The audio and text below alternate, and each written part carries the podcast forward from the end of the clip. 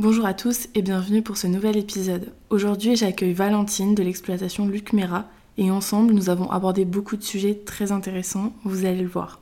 Des challenges qu'impose le travail en famille à la dégustation de champagne que la maison organise avec la laiterie Gilbert. Vous découvrirez un épisode passionnant et très divers. Je ne vous en dis pas plus, je vous laisse avec l'épisode et je vous souhaite une belle écoute.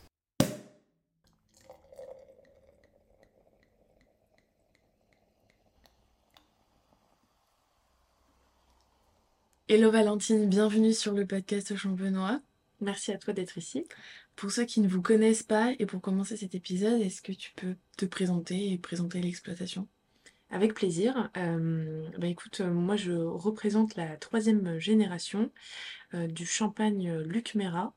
Et en fait, pour refaire un petit peu notre parcours, on a, on a démarré en tant, en tant qu'exploitant d'abord. Donc c'est mon grand-père, hein, tout simplement. Euh, qui a commencé très tôt le métier, euh, dès ses 14 ans. Euh, donc en fait, il est allé travailler dans une exploitation à Chamery, à côté de Reims. Il a appris tout le métier et puis il a voulu lancer sa propre exploitation. ma grand-mère l'a rejoint. Donc nous, on a commencé vraiment dans les années 60. mon grand-père et ma grand-mère ont réussi à acquérir un petit peu de vignes en propre et en location. Euh, et ça s'est fait doucement comme ça. Ensuite, euh, ils sont allés à la coopérative de Pouillon, qui était tout près de Murphy, euh, là où on a vu le jour. Et puis, mon père ensuite a rejoint les rangs dans les années 80. Et il a fait sa propre exploitation ensuite dans les années 90. donc mon père et mon grand-père ont longtemps travaillé ensemble, mais chacun avec leur propre marque. Il y avait ah d'un côté le champagne René Mera et d'un côté le champagne Luc Mera. Ok. Voilà, mais ce qui était bien, c'est qu'ils pouvaient tous les deux euh, mettre en commun déjà euh, ben, des tracteurs, des choses comme ça. Mon père a beaucoup développé euh, la partie commerciale. On a commencé à faire de l'export avec papa, et puis il, était, il était un peu sur tous les fronts, donc on s'est beaucoup développé à ce moment-là. Et puis ensuite, la grosse étape, ça a été fin des années 2000, où on a pu s'installer, puisqu'avant on était dans la maison familiale, et ensuite, on mon père a construit euh, ben, le domaine que tu, dans lequel tu te trouves ici, mhm. avec euh, les bâtiments, euh, le pressoir, la cuverie, etc. Et, tout ça s'est poursuivi. Aujourd'hui, donc, bah, comme, comme tu l'as dit, ou tu vas le dire, je ne me rappelle plus, mais je suis venue, je suis arrivée moi en 2021, et avec le souhait de reprendre l'entreprise à terme. C'est passionnant et c'est un défi, mais c'est vraiment très enrichissant. Super. Quel est ton parcours scolaire? Alors mon parcours scolaire, j'ai fait des études de commerce principalement. Je me suis spécialisée après dans le commerce international. Et puis ensuite en licence, j'ai fait une licence pro commerce international des vins et spiritueux euh, qui, euh, qui est faite entre Avise, l'université de Reims et j'étais en alternance à l'époque.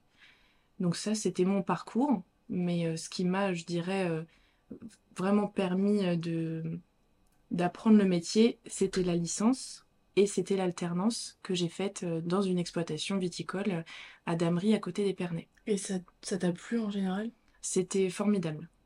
C'était vraiment très enrichissant, très professionnalisant et, et la continuité de mon parcours, ça m'a permis, je pense, aujourd'hui d'avoir quelques connaissances solides, en tout cas dans le commerce, et c'était vraiment bien. Euh, alors j'ai vu, tu parlais un petit peu de ton père tout à l'heure. J'ai vu qu'il avait été président adjoint de la COP de Pouillon. Est-ce que tu peux nous expliquer un petit peu le rôle d'une COP?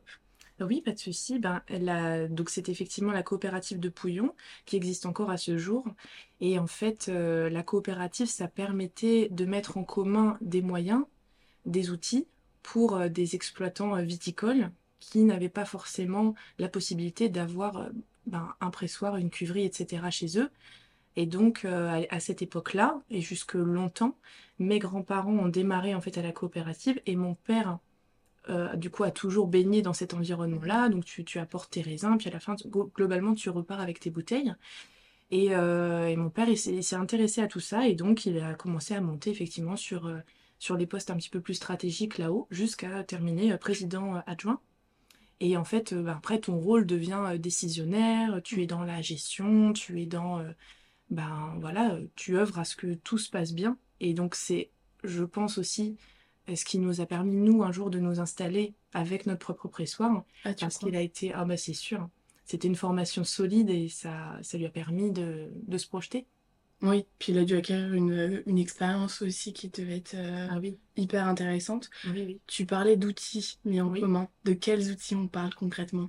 Eh ben, euh, ça va de euh, l'espace de stockage, euh, principalement, les pressoirs.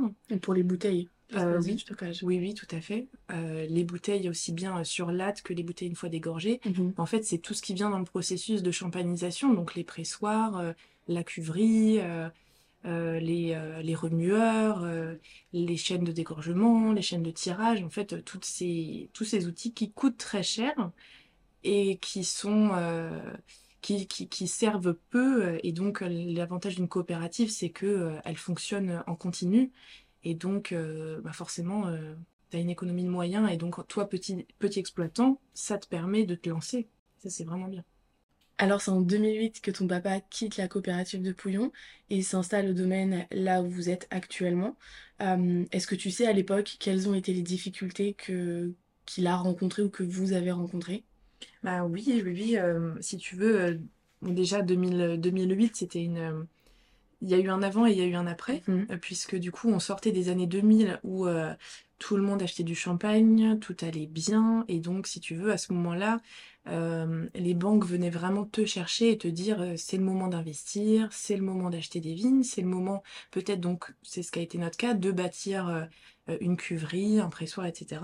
Sauf qu'il faut savoir que les investissements, ils ont été faits en se basant sur une capacité de remboursement elle-même calculée sur, euh, bah, à l'époque, une situation économique qui allait très bien. Donc des ventes très importantes, euh, des autorisations de rendement à la vendange également très importantes. Euh, voilà, et sauf que ben, après 2008, tout a dégringolé. Donc en fait, on s'est retrouvé avec des, investissements très importants et malheureusement, bah, pas les moyens suffisants pour les rembourser. Donc ça, ça a été très compliqué et malheureusement, à ce moment-là, il faut dire la vérité, les banques n'étaient plus là. On s'est vraiment retrouvé euh, seul et ça, c'est quelque chose. euh, Je, serai toujours admirative de mon père d'avoir tenu bon à ce moment-là et, euh, d'avoir retroussé les manches et de ne pas avoir abandonné parce que euh, voilà, ça a été vraiment des années compliquées. Il a fallu revoir beaucoup de choses. Euh, et, et voilà, et aujourd'hui, on a, on a tenu bon. Euh, on- tout va, enfin, les choses vont mieux, mais, euh, mais ça n'a pas été euh, une mince affaire, quoi.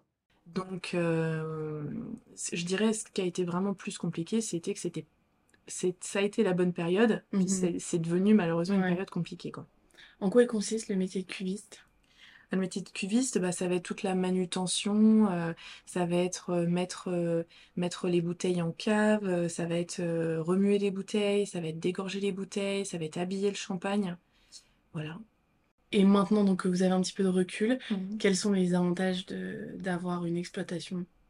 Bah, on va dire que c'est extrêmement enrichissant parce que forcément, plus tu as de cordes à ton arc, plus tu as d'activités, plus tu es stimulé, plus tu apprends des choses. Donc en fait, euh, on a la chance de faire un métier qui est passionnant et qui, euh, qui est pas du tout chronophage, quoi. T'as pas une semaine qui est, qui est pareille. La chance qu'on a, c'est que sur toute une année, tu sais un peu les périodes que tu vas avoir, donc tu sais globalement à quoi tu vas t'adonner. Est-ce que ça va être plus le commerce, ou un moment c'est la vigne qui a besoin de toi, ou un moment, euh, voilà. Donc c'est, on va dire que c'est vraiment, euh, c'est, passionnant. Et, euh, et au moins tu maîtrises tout, tu prends tes propres décisions. Si demain tu as envie de faire tel champagne, tu le fais. Si demain tu as envie, d'arrêter, tu fais voilà. Donc c'est la fierté de se dire, bah voilà, on fait, on fait on se donne à fond quoi. Et vous faites tout vous-même aussi. Et on fait tout nous-mêmes. Ça reste, euh, ça reste une grande fierté, je me Ouais. doute. Ah, complètement. Euh, tu disais que c'était pas chronophage comme métier. Mhm. Euh, globalement, tout au long de l'année, comment ça se découpe? Enfin, quelles sont les périodes les plus importantes et quel est le travail tout au long de l'année? Alors, euh, bah, les périodes les plus importantes, il y en a plusieurs. Bon, déjà, évidemment, la vendange, Mhm. la récolte, enfin, de tout ce travail de toute une année. Donc, on va dire que ça, ça, Nous, en fait, on est, on est dedans dès l'été parce qu'on la prépare, hein, parce que nous, on a le centre de pressurage qui va fonctionner. Et en fait, on, presse pour nous, mais pas que. Justement, je te parlais un peu des investissements et pour pouvoir rentabiliser tout ce matériel, on le met à disposition d'autres vignerons qui veulent se lancer. donc, on fonctionne à ce moment-là comme une petite coopérative. Mmh Très petite coopérative, hein, à moindre échelle. Donc nous, si tu veux, voilà, on prépare la vendange déjà bien à l'avance. Euh, donc ensuite la vendange arrive, ensuite tu as donc tout le travail en cuverie qui va suivre, où tu prends soin de tes vins, etc. Et à peine tu termines ça, on va dire euh, fin septembre, et eh ben octobre, novembre, décembre, là pour le coup, on se met à fond sur le commerce parce qu'on a toutes nos ventes de fin d'année. Donc là, il faut être partout, partout à la fois. Euh, ensuite, fin décembre, ça se, ça se calme. Janvier, février, mars, on se met à fond dans la taille de la vigne. On a pas mal de surface quand même euh, parce qu'on a notre exploitation et aussi euh, on va euh, rendre un peu des services à d'autres vignerons, donc on va tailler aussi un petit peu plus. Donc voilà, là, on est à fond dans la taille. Et puis ensuite, voilà, tu fais un peu des bourgeonnages, un peu ceci, un peu cela. Moi, pour ma part, à partir de avril, ma saison touristique reprend, puisque tu as les vacances, il commence à faire beau, donc les gens viennent en Champagne. Et moi, j'accueille beaucoup. J'aime bien ce côté-là où tu partages, tu fais des dégustations et tout ça. Euh, donc avril, saison touristique qui reprend. Euh, mai, là je suis en plein dedans, euh, les événements, les salons, etc. Du côté de la vigne, ça continue de pousser. On prépare doucement le palissage. Enfin, donc on commence par le relevage évidemment. Et donc bah, moi je pense que tu vois là début juin, on va accueillir l'équipe euh, donc pas l'équipe permanente, une équipe additionnelle en fait qui vient s'occuper des vignes avec nous. Et donc, euh, donc juin, tu fais ton palissage jusqu'à juillet, mi-juillet, fin juillet. Donc en fait voilà, globalement euh, ça tourne autour de ça. Vous êtes présent sur quel salon? Tu parlais des salons tout à l'heure. Oui. Alors il faut savoir que moi je ne fais pas de gros salons export type Pro Wine, Vinexpo, etc. Mhm. parce que pour l'instant c'est pas dans ma stratégie. C'est des salons très très coûteux, donc déjà il faut pouvoir euh, y accéder, même si euh, il y a certainement des aides qui sont mises en place et tout ça. Mais euh, pour l'instant, moi je fais vraiment des salons en France. Donc en fait j'ai des zones où je suis présente. Je suis présente pas mal en Bretagne, je suis présente à Paris, je suis présente aussi à la frontière suisse, côté français. Donc en fait à travers ça j'ai des petits salons, petits salons de du goût, du terroir, ceci, cela. J'organise des dégustations, enfin voilà. Après, j'ai des représentants sur place en fait qui nous aident à faire le lien. Et donc, euh, donc en gros, c'est ça. Parce que concrètement, c'est quoi ta stratégie à toi? Bah, Si tu veux, nous, on est, euh, on est encore dans un aspect assez traditionnel. Euh, c'est-à-dire que je vends tout en direct. Mhm. Donc, je connais tous mes clients. Donc, on peut se permettre de faire ça parce qu'on ne produit pas beaucoup de bouteilles. Hein. On est vraiment sur une petite production, on ne dépasse pas les 20 000 bouteilles à l'année. Donc, euh, donc ça, me permet, euh, ça me permet de connaître tous mes clients. Je travaille quand même à l'export, mais euh, principalement sur deux marchés, qui sont le Japon et les États-Unis. Et dans les deux cas, j'ai un agent qui s'occupe très bien de ça. Donc, si tu veux, moi, je, voilà, je ne suis pas dans le modèle où j'ai 90% euh, de ma production qui est vendue à l'export. Mmh euh, non, moi, c'est encore beaucoup du marché français, beaucoup de restaurants, donc le café, euh, enfin le café hôtel restaurant, le réseau CHR. et, puis après des livraisons en direct hein, et de la vente à la propriété. Ok. Donc tu vois, ça reste encore assez traditionnel si je puis dire. Et donc l'agent que vous avez, il gère le Japon et les États-Unis? Non, c'est deux personnes différentes. Il y en a deux, d'accord. j'ai deux agents différents. Qui sont sur place Ouais. Bah ça c'est indispensable. Euh, ah ouais. C'est indispensable pour entretenir le réseau. Et quelles sont leurs missions à eux? Concrètement, qu'est-ce qu'ils font pour vous? Bah en fait, euh, eux, euh, c'est leur, leur but, c'est de vendre nos bouteilles sur place. Ils se prennent une com. Et après, c'est des gens qu'on a rencontrés pas par hasard, mais presque, mm. et euh, qui avait déjà euh, un réseau de vente sur place, qui cherchait un vigneron qui avait euh, qui était intéressé par ce marché-là. C'était notre cas. Et puis, et puis là, là, je suis surtout sur le Japon. Donc, par exemple, dans le cadre du Japon, on fait carrément une création de marque. Donc, c'est-à-dire que mon champagne n'est pas vendu sous ma marque, mais sous la marque du client japonais. Et, euh, et donc, euh, moi, mon agent, il, s'occupe de, euh, de venir présenter mes cuvées sur place. Donc, tu vois, à chaque fois, il me demande des échantillons, il va présenter les cuvées, il parle en fait à notre place, Oui. il fait l'intermédiaire, et puis ensuite, voilà, il trouve des clients sur place, et puis après, on envoie la marchandise. Et tu sais si c'est majoritairement des particuliers ou des professionnels? Alors lui, il redistribue après à, à un importateur, Mhm. Et cet importateur-là distribue à travers des restaurants, etc. Ok, d'accord. Alors on va revenir un petit peu à toi maintenant, puisque donc tu as rejoint euh, l'exploitation en 2021. Mhm. C'est assez récent quand même. Euh, bon, du coup, la question un petit peu logique, c'est est-ce que tu as toujours considéré la viticulture comme une suite logique de ton parcours, ou est-ce qu'elle s'est imposée à toi euh, un moment donné à travers euh, quelque chose? Bah, aussi loin euh, que je me souvienne, j'ai toujours voulu travailler avec mon père. Mhm. Je disais toujours, j'ai toujours dit ça. Et en fait, euh, si tu veux, euh, les, les, les fils comme, comme, comme moi de vignerons et de vigneronnes, Mhm. fils ou filles, en fait, tu grandis dans cette, dans cette ambiance-là. Donc moi, avant qu'on arrive ici au domaine excentré du village, on recevait les clients chez moi, Ah oui. à- dans ma maison. Donc moi, si tu veux, j'ai toujours Mhm. grandi là-dedans. Euh, je rentrais le soir de l'école, je fonçais chez mes grands-parents, et moi, mon petit boulot, c'était d'aller décoller la colle de la machine à habiller, parce qu'à l'époque, c'était encore à la colle. Et c'est toutes ces petites choses-là, en fait. Tu, tu t'attends qu'une chose quand t'es enfant, c'est les vendanges, parce qu'il y a plein de monde, parce que tout le monde mange ensemble. Le soir, tu vas voir l'équipe qui rentre. Euh, moi, je me- Enfin, c'est plein de petits souvenirs, en fait, où on f- tu... Voilà, tu tu t'intéresses déjà petit, et puis après, bah, quand tu grandis, là, tu t'intéresses vraiment à la stratégie, à- au métier. Oui, Et en ça fait, devient plus toujours... euh, Ouais, c'est ça. Ouais. J'ai toujours su que je voulais faire ça. Et du coup, euh, bon, tu as un petit peu expliqué ton rôle euh, euh, au sein de l'exploitation. Est-ce que tu as des missions qui concernent un petit peu plus la vigne en elle-même? Alors, euh, bah, si tu veux, c'est vrai que moi je suis plus, euh, je m'adonne plus donc à tout ce qui est commerce, Mhm. marketing, communication, etc., administratif, parce qu'il y en a un petit peu dans ce métier. Et, euh, et en fait, dès que j'ai des moments de creux, je vais aux vignes. Et, euh, et si tu veux, moi j'a- j'apprends le métier, hein, c'est récent pour moi. hein. Et euh, par contre, euh, là où je suis vraiment très très fière, c'est que cette année, on vient d'obtenir deux certifications dans les.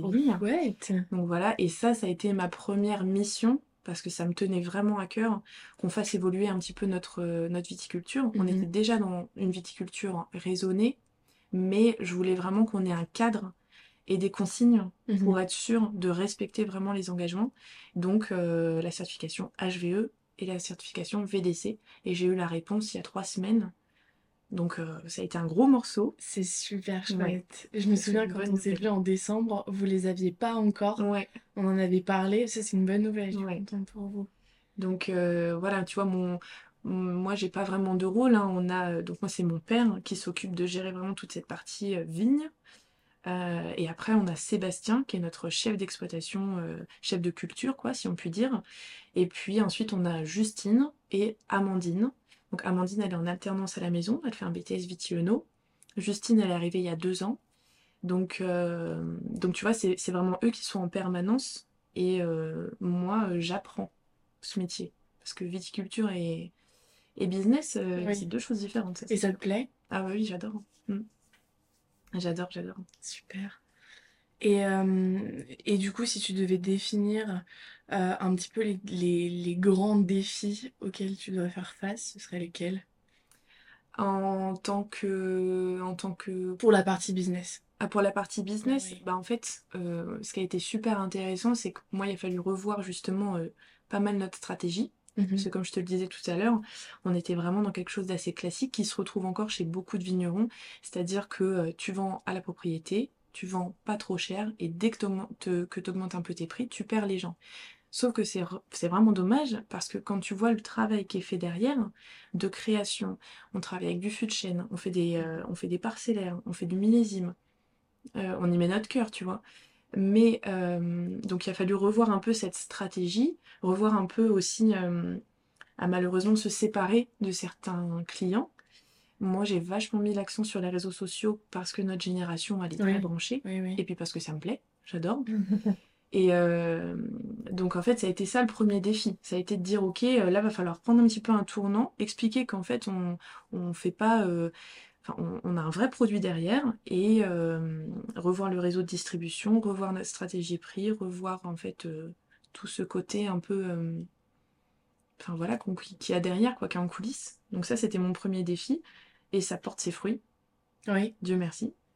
Donc ça comment on annonce concrètement à ses clients que, que sur certaines cuvées, le prix va augmenter? Parce que je me doute que du coup, c'est une source d'inquiétude pour vous Mm. de se demander si vous n'allez pas perdre euh, certains clients. Mhm. Euh, du coup, comment, comment tu t'y es pris pour annoncer un petit peu la nouvelle sans créer de, de tension, entre Ouais, guillemets? ouais.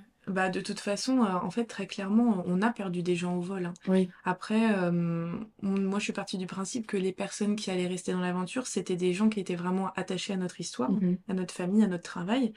Il faut savoir que euh, moi, que, le, que ce soit une personne qui me prenne un carton à l'année ou que ce soit une personne qui me prenne 2000 bouteilles à l'année, euh, j'ai le même engagement et euh, je suis très contente de travailler avec les deux. Mais si tu veux, bah, après, il y a des moments stratégiques, hein, bien sûr, la fin d'année, quand tu envoies ta brochure et tes prix, etc. Mais il faut expliquer aux gens pourquoi, d'un coup, il y a Oui. cette augmentation. Oui. Et en fait, c'est pour ça aussi que moi, je me suis servi des réseaux sociaux, pour montrer le travail qui était derrière, et pour montrer que c'est pas juste, euh, on, on, pré- on presse pas juste du raisin, on met ça en bouteille, toc, c'est fini. Il y a beaucoup de travail derrière, et donc à un moment, euh, c'est normal de vouloir euh, Oui, évoluer. tout à fait, bien sûr. Et, et voilà, c'est, c'est... Voilà, il fallait juste un peu communiquer là-dessus. Et puis après, bah, ça s'est fait, hein. Ça s'est fait assez naturellement, si tu veux. Votre cible de client, du coup, elle a changé? Elle a- Est-ce qu'elle a évolué? Euh, pas tant que ça. Pas tant que ça. On va dire que je... Non, j'ai toujours, euh, j'ai toujours du, du particulier, tu vois. Bon, je dirais que je fais à peu près quand même 50% de particulier, Ok. 30% de réseau euh, pro, Mhm. CHR, et 20% de, d'export. D'accord. Voilà. Donc, euh, non, bah, ça n'a pas tant changé. On va dire qu'on s'est concentré. Et Mhm. que après, bah, le... Voilà. Puis elle se renouvelle beaucoup. hein. Là, je vois que je reçois beaucoup de nouvelles personnes. Et ça, ça fait plaisir. Tu sais d'où, enfin, de comment ils vous connaissent majoritairement? Est-ce que c'est des réseaux sociaux? Est-ce que c'est le bouche à oreille? Est-ce que... Eh ben, c'est c'est ça. C'est le bouche à oreille. hein. Ouais. Euh, C'est le bouche à oreille, c'est euh, Google, c'est euh, c'est la plateforme Champagne Booking sur laquelle on est, où les gens peuvent réserver en fait euh, leur visite. D'accord. C'est les réseaux sociaux. Et en fait, euh, quand tu regardes, il n'y a pas tant de petits vignerons qui reçoivent autant à la propriété, parce que tout simplement, ils n'ont pas le temps de le faire, parce que c'est une réalité, il y a Mm. beaucoup de travail. Mhm. Et donc la chance qu'on a depuis qu'on travaille ensemble avec papa, c'est que euh, ça a dégagé du temps. Et, euh, et donc moi, je, tu vois, je reçois, euh, je reçois beaucoup, beaucoup de monde ici. Et donc après, bah ouais, ça se, enfin, ça se fait au bouche à oreille. quoi. Oui, les gens parlent entre eux et, et ça finit par se savoir. Et finalement, entre ton père et toi, les tâches sont plutôt bien réparties. Enfin, on Ah voit oui. vraiment que vous êtes tous les deux, chacun focus sur un pôle. Ouais. Et, euh, et ça a l'air de plutôt bien marcher, donc, Mhm. euh, donc tant mieux. Justement, tiens, en ce moment, on est, on est fin mai. Euh, à quoi ressemble une journée type? Dans, dans la pause Valentine en ce Mhm. moment? Eh ben, euh, mai est un mois euh, merveilleux puisqu'avec euh, tous les jours fériés, euh, tu dois faire ton travail sur euh, deux, trois jours.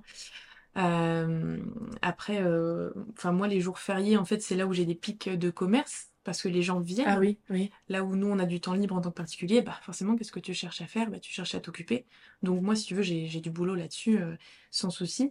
Mois de mai, ouais, ça a été beaucoup ça. Je, quand j'étais pas en salon, en, événement, en dégustation ou en livraison, je suis sur place, je traite les commandes actuelles, les projets qui sont en place. Je m'assure que j'ai bien ce qu'il faut dans mes stocks, que j'arrive à m'approvisionner euh, en, en matières premières, que je suis à jour dans mes euh, dégorgements, dans mon administratif. euh, euh, voilà, en fait, il faut être un petit peu partout à la fois. Mhm.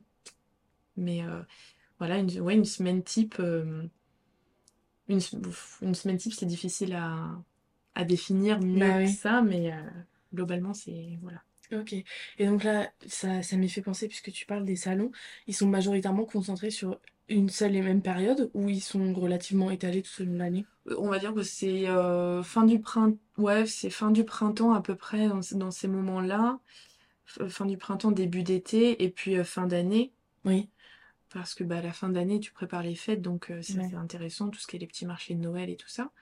Et puis, euh, et à ce moment-là, on va dire que c'est euh, euh, avril, mai, il recommence à faire beau, il recommence à faire chaud, donc c'est plutôt, plutôt euh, ouais, les salons terroirs, machin, producteurs, tout ça. Ok. On va se concentrer un petit peu maintenant sur les produits que vous proposez. Euh, alors, parmi toutes vos cuvées, il y en a une qui porte ton nom, la cuvée Valentine. Euh, est-ce qu'il y a une petite anecdote qui se cache derrière, euh, derrière cette cuvée? Eh bien, euh, oui, c'est c'est super mignon parce que c'est une cuvée qui a vu le jour euh, en même temps que moi. Et c'était un clin d'œil euh, de mon père euh, ben, pour, euh, pour moi. Donc ça, Mhm. ça me fait super plaisir. Et puis, euh, quand on regarde l'étiquette, la couleur de l'étiquette, l'identité visuelle de la cuvée, c'est basé sur le violet Oui. et euh, c'est ma couleur préférée. Ok. Donc ça, c'était aussi très très mignon. Les petits détails jusqu'au Voilà, bout. c'est ça. Et donc ça me vraiment, bien sûr, ça me fait très plaisir. Et euh, ma petite sœur, parce qu'on est deux filles, Mhm. ma petite sœur s'appelle Louise et elle a également sa cuvée, le Ok. Kéris de Louise. D'accord. Voilà. Avec quelle couleur? Alors là, on est sur une dominante dans les tons bleus, D'accord. un, un joli bleu. Et, euh, et voilà. Et, euh, Et donc, à part ces deux, ces deux cuvées euh, spéciales, euh, qu'est-ce que vous proposez? eh ben, en fait, nous, l'idée de la gamme, c'est qu'on a, on a quelques cuvées permanentes. Donc, on a notre tradition, euh, qui est fait, si je puis dire, dans les règles de l'art, où tu retrouves les trois cépages champenois, le chardonnay, le pinot noir, le meunier. Là, on a vraiment voulu avoir un champagne euh, qui, euh, qui coche les cases. Enfin, comment dire, c'est le champagne, tu vois, fruité, frais, euh, d'apéritif, euh, qui va bien avec tout. Euh, Celui par excellence, un petit peu. voilà, exactement. Pour les grands événements, pour, euh, voilà, pour ce genre de choses. On a, on a le, le tradition, on a un rosé, un champagne rosé, on a un blanc de noir qui ne change jamais, 100% pinot noir.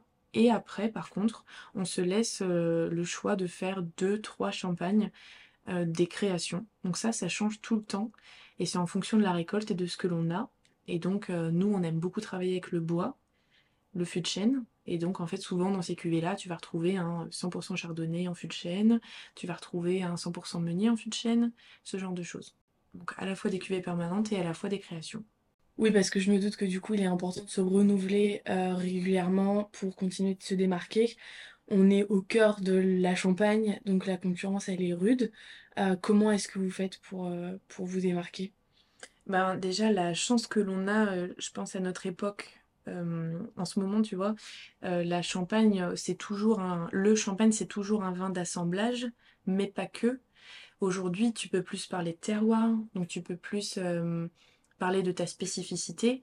Et donc, euh, par exemple, nous, sur les cuvées création, on va aller faire des... euh, on va aller sé- sélectionner des parcelles. Euh, et là-dessus, tu peux parler... tu vois, nous ici, sur le massif de Saint-Thierry, on retrouve pas mal de sable dans nos sols. Ça va donner beaucoup de salinité dans les vins et donc dans les champagnes. Et donc ça, c'est la petite touche vraiment spécifique à la région. Et puis après, nous, on va aller chercher sur... on a la chance d'avoir encore des vieilles vignes qui ont été plantées par mon grand-père et mon père. Donc ça, c'est vraiment euh, une chance. Euh, donc voilà, on va se démarquer comme ça. Nous, notre style sur ces cuvées création, où on va aller chercher plus une identité forte, ça va être des champagnes ronds, riches, gourmands, avec une belle matière, euh, plus des champagnes à la limite de repas. Donc, donc voilà, en fait, on va se démarquer là-dessus. Et après, il faut trouver, en fait, euh, sa touche, il faut trouver son identité Mhm. et, et voilà. Ça vient naturellement. Est-ce que ça a été facile quand même de trouver sa, sa patte? Euh, je pense que c'est facile si on connaît son terroir, si on connaît son vignoble Mhm. et qu'on comprend ce que l'on peut en faire. Euh, il faut, il faut, il faut pas se tromper d'objectif et se dire je vais faire telle sorte de champagne. Tu vois ce que je veux dire? Je pense qu'il faut d'abord mieux connaître son produit. Donc après, bah, ça c'est au fur et à mesure des années que, ça s'apprend. Quand voilà, est-ce que tu vas aller chercher de la maturité à la vendange? Ou est-ce que tu vas aller chercher, ou est-ce que tu vas récolter un peu plus tôt pour garder une, acidité assez marquée? Enfin voilà, après tout ça, ça dépend du style qu'on veut donner, mais je pense qu'il faut pas chercher à rentrer dans une case. En tout cas, nous, notre génération, on peut se permettre de Oui. un peu des Oui, oui. là-dessus. Clairement. Je pense qu'avant, effectivement, il fallait respecter des codes. Aujourd'hui, euh, voilà, tu peux mettre du fût de chêne, tu fais de l'extra brut, tu fais du parcellaire, tu fais du... Voilà. Et après, il faut que ça te plaise à toi, Mhm. puisque c'est bien connu que c'est difficile de, de parler d'un produit qu'on n'aime pas. Oui, Donc, oui, euh, clairement. Oui, oui, en plus. Et, euh, et finalement, ça laisse part à une certaine créativité, mine de rien. exactement. Voilà. Alors du coup, quand on est comme ça dans une exploitation familiale et que les rôles sont assez bien répartis, qui est-ce qui s'occupe de l'assemblage des vins? Alors, l'assemblage des vins, il se fait euh, par mon père, euh, mon grand-père. Ah aussi? Ah ouais, ouais. Trop. Toujours notre consultant euh, en chef. Et après, si tu veux, on a quand même toujours un œnologue conseil qui va plutôt être là pour faire des analyses, pour vérifier que les vins se portent bien. Mais euh, la création en tant que telle des cuvées, c'est vraiment euh, dans l'espace familial que ça se fait. L'œnologue, vous le consultez toute l'année? Euh, surtout à la- à- pendant les vendanges, Oui. quand on vient de presser, que les fermentations démarrent, donc on fait les analyses sur les pH, on regarde les densités, on regarde un petit peu si tout va bien. Et puis ça va être dans les premiers mois qui suivent la presse. Et après, une fois que le vin est stabilisé, que les fermentations sont terminées, euh, on se, on se consulte moins, euh, mais c'est toujours bien de faire un petit contrôle comme ça. Et du coup, pour réaliser l'assemblage, ça se passe comment? Eh ben, l'assemblage, euh, ça se fait en tout petit comité, entre nous, en famille. Mon grand-père, mon père et puis moi. On, bien sûr, on, vient goûter une dernière fois quelques petits échantillons de, des différents vins, des différents tonneaux, des différentes cuves, etc. Et puis ensuite, euh, on sait qu'on, par exemple, je vais faire mon 100% pinot noir euh, fût de chêne. Donc en fait, je vais venir prendre tous les vins des différents tonneaux euh, tous mes vins qui sont déjà un des 100% pinot noir et tout ça, je transfère du tonneau jusque dans une cuve. Et donc je remplis ma cuve comme ça. Ensuite je fais la même chose avec une cuve de chardonnay fût de chêne, la même chose avec une cuve de meunier fût de chêne. Et en fait après euh, chaque cuve va être mise en bouteille, tout simplement. Donc après euh, là on loue une machine euh, pour faire le tirage. Et après, euh, bah voilà. Donc tu vois, globalement, nous les assemblages c'est assez, facile. On a une petite cuverie, une petite production. Donc voilà. Ça prend combien de temps à peu près? Pour réaliser toute l'opération? Oh, on fait ça sur une, sur une petite semaine entre le transfert euh, des vins dans la cuve et de la mise en bouteille, on va dire euh, ouais, sur une semaine à peu près. Et c'est à quelle période de l'année? Généralement en février. Bon, après, c'est stratégique, hein, on fait ça quand c'est calme. Oui. Voilà. Ok. Et du coup, ça, ça donne lieu après à des monocépages?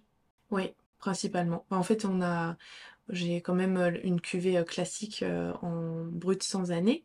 Oui. Euh, et puis après, bah, j'ai mes créations euh, en monocépage euh, et en millésime non revendiqué, puisque en fait, euh, un- quand tu, quand tu fais un champagne millésimé, tu dois attendre minimum 3 ans Mhm.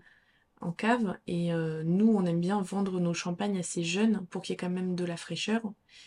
Puisque, comme je disais, on a, on a la chance d'avoir des vins qui sont euh, ronds, gourmands, etc. Parce qu'on va chercher de la maturité à la vendange. Donc après, quand tu les laisses vieillir un peu trop longtemps, nous, on a peur de perdre trop de fraîcheur. Donc on préfère les vendre assez vite, assez rapidement. D'accord. Du coup, maintenant, on va aborder un petit peu la dimension environnementale. On a commencé à en parler un petit peu tout à l'heure avec les certifications, puisque donc en Champagne, euh, d'ici à 2030, les exploitations et maisons de champagne devront être certifiées HVE, haute valeur environnementale, et euh, VDC, viticulture durable en Champagne. Alors, tu disais que vous avez obtenu ces certifications-là récemment. Quel a été votre parcours avec, euh, avec ces certifications? Je sais que ça n'a pas été euh, facile. Ah, c'est vrai que sur le coup, ça fait toujours un petit peu peur parce que déjà on entend parler, euh, on entend parler du dossier. Bon, il faut ram- ramasser un certain nombre de, de documents et en fait, on va dire que ça, ça fait plus peur euh, que, que, que ça, que ça ne l'est. Et euh, après, nous, on a eu de la chance. Euh, moi, j'avais un ami, moi, qui travaillait chez Viticoncept. Donc ça, c'est un, un nom, euh, c'est une, c'est une entreprise, en fait, qui t'accompagne dans ta certification. euh, qui te met aussi à disposition, si tu le souhaites, un conseiller viticole qui passe régulièrement euh, dans les secteurs. Et en fait, c'est super chouette parce que euh, depuis qu'on a obtenu ces certifications, toutes les semaines, je reçois un message avec un débrief de bah, de la pression au niveau des maladies, de euh, comment la météo va évoluer, où est-ce qu'on en est dans euh, le, le, stade végétatif et tout ça. Donc ça c'est super intéressant. Mais après voilà, nous on a été très bien épaulés par Viticoncept pour du coup euh, se présenter pour les deux certifications. Et puis après, bah, il nous manquait quelques équipements, comme par exemple une armoire phytosanitaire pour les produits mmh qu'on va utiliser dans les vignes. Euh, après, tu fais contrôler tout ton matériel. Donc, euh, ça va de euh, ta pulvée à est-ce que tu as bien l'équipement de sécurité, donc la combinaison, les gants, les lunettes, etc. Donc, en fait, au départ, déjà, on te donne une liste, on te dit voilà, il va falloir assembler ça, ça, ça, ça, ça. En fonction de ça, tu sais déjà si tu peux prétendre ou pas ce que tu dois, ce que tu dois corriger. Et euh, encore une fois, on était très très bien accompagnés euh, par Viticoncept, que je recommande chaudement pour les entreprises qui, euh, comme nous, souhaitent se lancer, mais n'ont pas toutes les informations. Et puis voilà, c'était très bien. On mettra les contacts dans les notes du podcast pour mm. aider les, les, entreprises qui, comme vous, ont besoin d'aide. Euh, du coup, vous êtes, enfin, vous avez été bien accompagné et même encore maintenant, mmh finalement, t'es pas lâché comme ça dans la nature une fois tes certifications acquises. Euh, en fait, si tu veux, euh, comme je disais, la, VDC et la HVE, ça t'impose un cadre, mais je veux dire, moi, j'ai pas eu besoin de reformer l'équipe. Enfin, mon, père sait très bien s'occuper toujours de tout ce qui est traitement, conduite de la vigne. Je veux dire, en fait, tu Simplement, euh, tu notes plus ce que tu fais, tu vérifies certaines choses et, euh, voilà. Comme je dis, ça cadre. Mais euh, sinon, tu continues de t'occuper de, de, tes vignes comme tu le fais d'habitude, normalement. Si tes pratiques sont bonnes. Oui. Tu disais tout à l'heure que vous aviez une culture raisonnée bien avant d'avoir ces certifications. En quoi elle consiste, cette culture raisonnée? En fait, tout simplement, comme son nom l'indique, tu vas essayer d'être raisonnable, tu vas essayer de limiter en fait ton impact sur l'environnement. Donc ça passe par euh, limiter euh, l'usage des, euh, des herbants. Ça va être cadrer aussi les produits que tu vas utiliser. donc de toute façon, pour euh, rester, pour être certifié et pour rester certifié VDC HVE, tu dois respecter euh, globalement le même cahier des charges qu'en bio. Je parle au niveau des produits que tu vas mettre dans tes vignes pour les traitements. Par exemple, on va pas sortir du cuivre et du soufre. Mais euh, il y a des spécificités quand tu es en culture bio que moi je ne suis pas obligée de m'imposer. Mais c'est ce que j'explique toujours. Euh, c'est dans l'intérêt de personne de faire des passages à outrance. Premièrement parce que c'est coûteux, parce que tu uses ton matériel, parce qu'il faut bien mettre du gasoil dans ton tracteur ou dans ton chagnard, etc. Donc je veux dire, aujourd'hui, il n'y a pas d'avantage en Champagne à être dans une culture intensive et à traiter à outrance. Et aujourd'hui, globalement, quand tu regardes, euh, bien, des, bien des exploitations sont dans une démarche bio sans être euh, certifiés. Et c'était notre cas. Euh, c'est-à-dire que tu t'autorises un peu une cartouche en cas d'année difficile, comme par exemple 2021, horrible année en Champagne au niveau des maladies.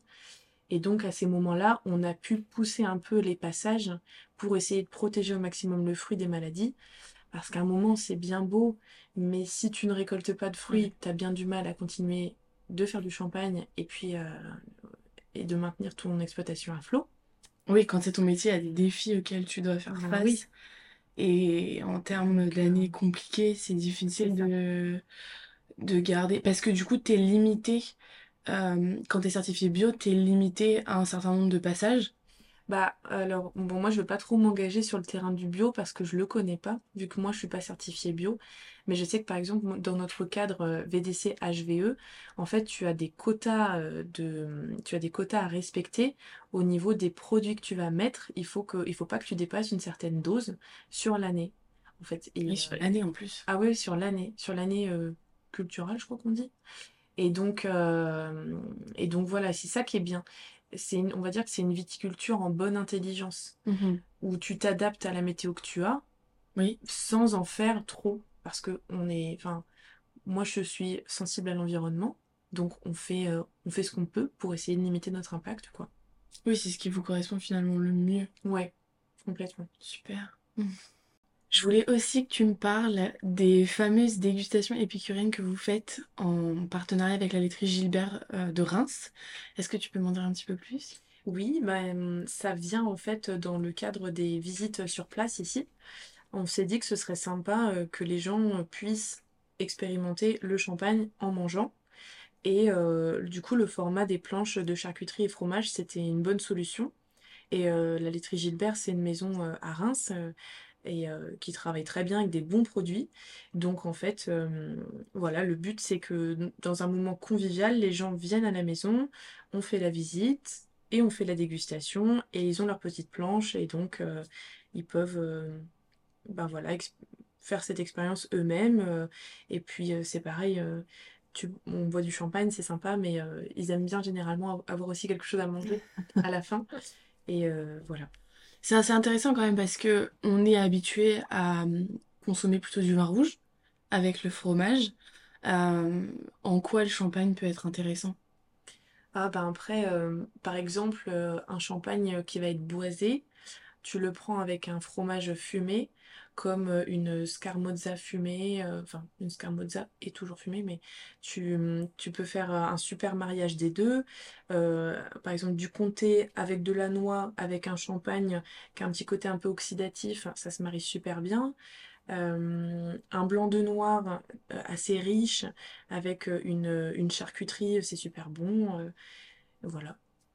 Et comment justement on peut réussir à savoir quel champagne va avec quel fromage? En essayant. On fait des tentatives. Il n'y a pas de science exacte et puis en plus ça dépend aussi des Des goûts de chacun. oui, bien c'est pour sûr. ça que la laiterie, c'est ça qui est bien, c'est que tu as vraiment, euh, je crois que tu as 4 ou 5 variétés de fromage et puis 3 ou 4 variétés de charcuterie. Donc il y en a pour ça tous les goûts. d'avoir un petit peu quand même de quoi, de quoi essayer. Mhm. Ok, c'est chouette. Ouais, ça C'est une bien en bonne tout cas. idée. Tu m'étonnes. On va maintenant clôturer du coup cet épisode. Est-ce qu'il y a quelque chose que tu voudrais partager et dont on n'a pas parlé? Ben écoute, euh, je pense que ça s'est senti tout au long euh, du podcast. Euh, nous, nous, on est en plein dans une transmission d'entreprise où, euh, où du coup il y a deux générations qui se confrontent en ce moment, puisque mon père est encore complètement actif et on va travailler ensemble euh, pendant encore euh, quelques années. Mon grand-père n'est plus dans l'exploitation, mais on a encore besoin de lui, de ses conseils et tout ça. Et en fait, ce que je voulais dire, c'est que nous, on a la chance que cette transmission, elle se fasse bien. Euh, et souvent, quand je parle avec d'autres personnes, euh, les premières questions qu'on me pose, c'est euh, Mais ça va, c'est pas trop difficile de travailler en famille, il n'y a pas trop de conflits, etc. Ouais, c'est vrai que c'est assez légitime de se poser la question. Tout à fait. Et en fait, je, je pense que c'est vraiment très important de communiquer. Et pour les nouvelles générations comme moi, je pense qu'il faut se rappeler que on n'a rien inventé, que l'exploitation, elle fonctionne depuis des dizaines d'années sans nous, et que on peut avoir des idées, on peut avoir des projets, mais il faut pas vouloir aller trop vite. Euh, il faut, euh, il faut amener la chose progressivement. Je pense que ce qui est chouette, c'est de, de faire travailler ensemble l'expérience. Donc là, en l'occurrence, moi, c'est mon père qui connaît absolument tout sur euh, l'entreprise, les Oui. clients, le vignoble, tout. Et après, la, nouvelle génération, elle a l'idée, elle a la fougue, elle a, euh, ben, tu vois, quelques connaissances comme euh, un peu en informatique, en réseaux sociaux et tout ça. Et il faut réussir à faire communiquer tout ça. Mais euh, voilà, il faut, il faut juste vouloir y aller progressivement et ne pas vouloir tout changer d'un coup. Ça va se faire. On- T'as voulu, toi, tout changer d'un coup? ben, je pense qu'en tout cas, j'ai été un peu trop gourmande au début, où, euh, euh, tu vois, tu, voilà, tu, tu sors de ta théorie, tu sais que voilà, faut appliquer ci, ça, machin, truc. La réalité, elle est bien autre, parce qu'en fait, quand tu arrives dans une exploitation, ben, euh, déjà, tu dois aussi composer avec les caractères de chacun, puisque dans une petite entreprise familiale, ben, on se connaît tous, on se côtoie tous et tout ça. Et puis, et ouais, je pense que j'ai voulu aller trop vite au début. Et j'ai gardé, j'ai gardé ma ligne de conduite et ma stratégie, mais euh, j'ai mis de l'eau dans mon vin. Et maintenant, euh, bah, ça se passe, euh, ça se passe super bien. Moi, ça s'est toujours bien passé, mais ouais, c'est la, la leçon que je retiens, c'est qu'il faut pas vouloir aller trop vite. Il faut pas confondre l'arrivée et puis tout ce que tu mets en place avant, quoi. Je veux dire, moi, par exemple, quand il a fallu, il a fallu changer un petit peu les tarifs, etc. bon bah voilà, il a fallu faire ça progressivement et oui, voilà. Oui, je comprends. Ok, parfait. Je vais donc terminer par te poser la fameuse question. Quand, si je te dis le mot champagne, quel, quel est le premier mot qui te vient en tête? Moi, ce serait plaisir. Plaisir de déguster, plaisir de partager, plaisir de, d'être, de se faire surprendre. Donc, en fait, d'un mot, débouche sur plusieurs mots. Mais avant tout, moi j'ouvre une bouteille en tout cas pour me faire plaisir et pour faire plaisir à d'autres personnes. Ok, super. On va clôturer là-dessus alors. Je te remercie de m'avoir reçu. Merci à toi. Ça a été, euh, ça a été un bel échange et, euh, et ça a été avec plaisir. Un plaisir partagé. Merci de t'être intéressé à nous. Euh, merci pour ta curiosité parce que ça fait vraiment plaisir. Et puis, hâte de te suivre sur les prochaines aventures. Et, et tu es la bienvenue quand tu veux. Merci.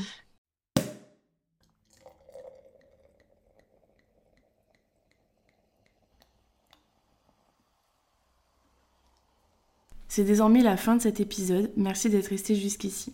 J'espère que vous aurez pu en apprendre plus, à la fois sur le champagne, mais aussi sur la maison Luc Mera. Je tiens à remercier Valentine pour cet échange et pour la confiance qu'elle m'a accordée. Je vous laisse toutes les informations de ce dont on a parlé dans les notes du podcast, et si l'épisode vous a plu, n'hésitez pas à le partager, le noter sur la plateforme d'écoute que vous utilisez, et je vous laisse nous rejoindre sur les réseaux sociaux, at le podcast champenois. Je vous donne maintenant rendez-vous le lundi 19 juin pour le prochain épisode. À très vite.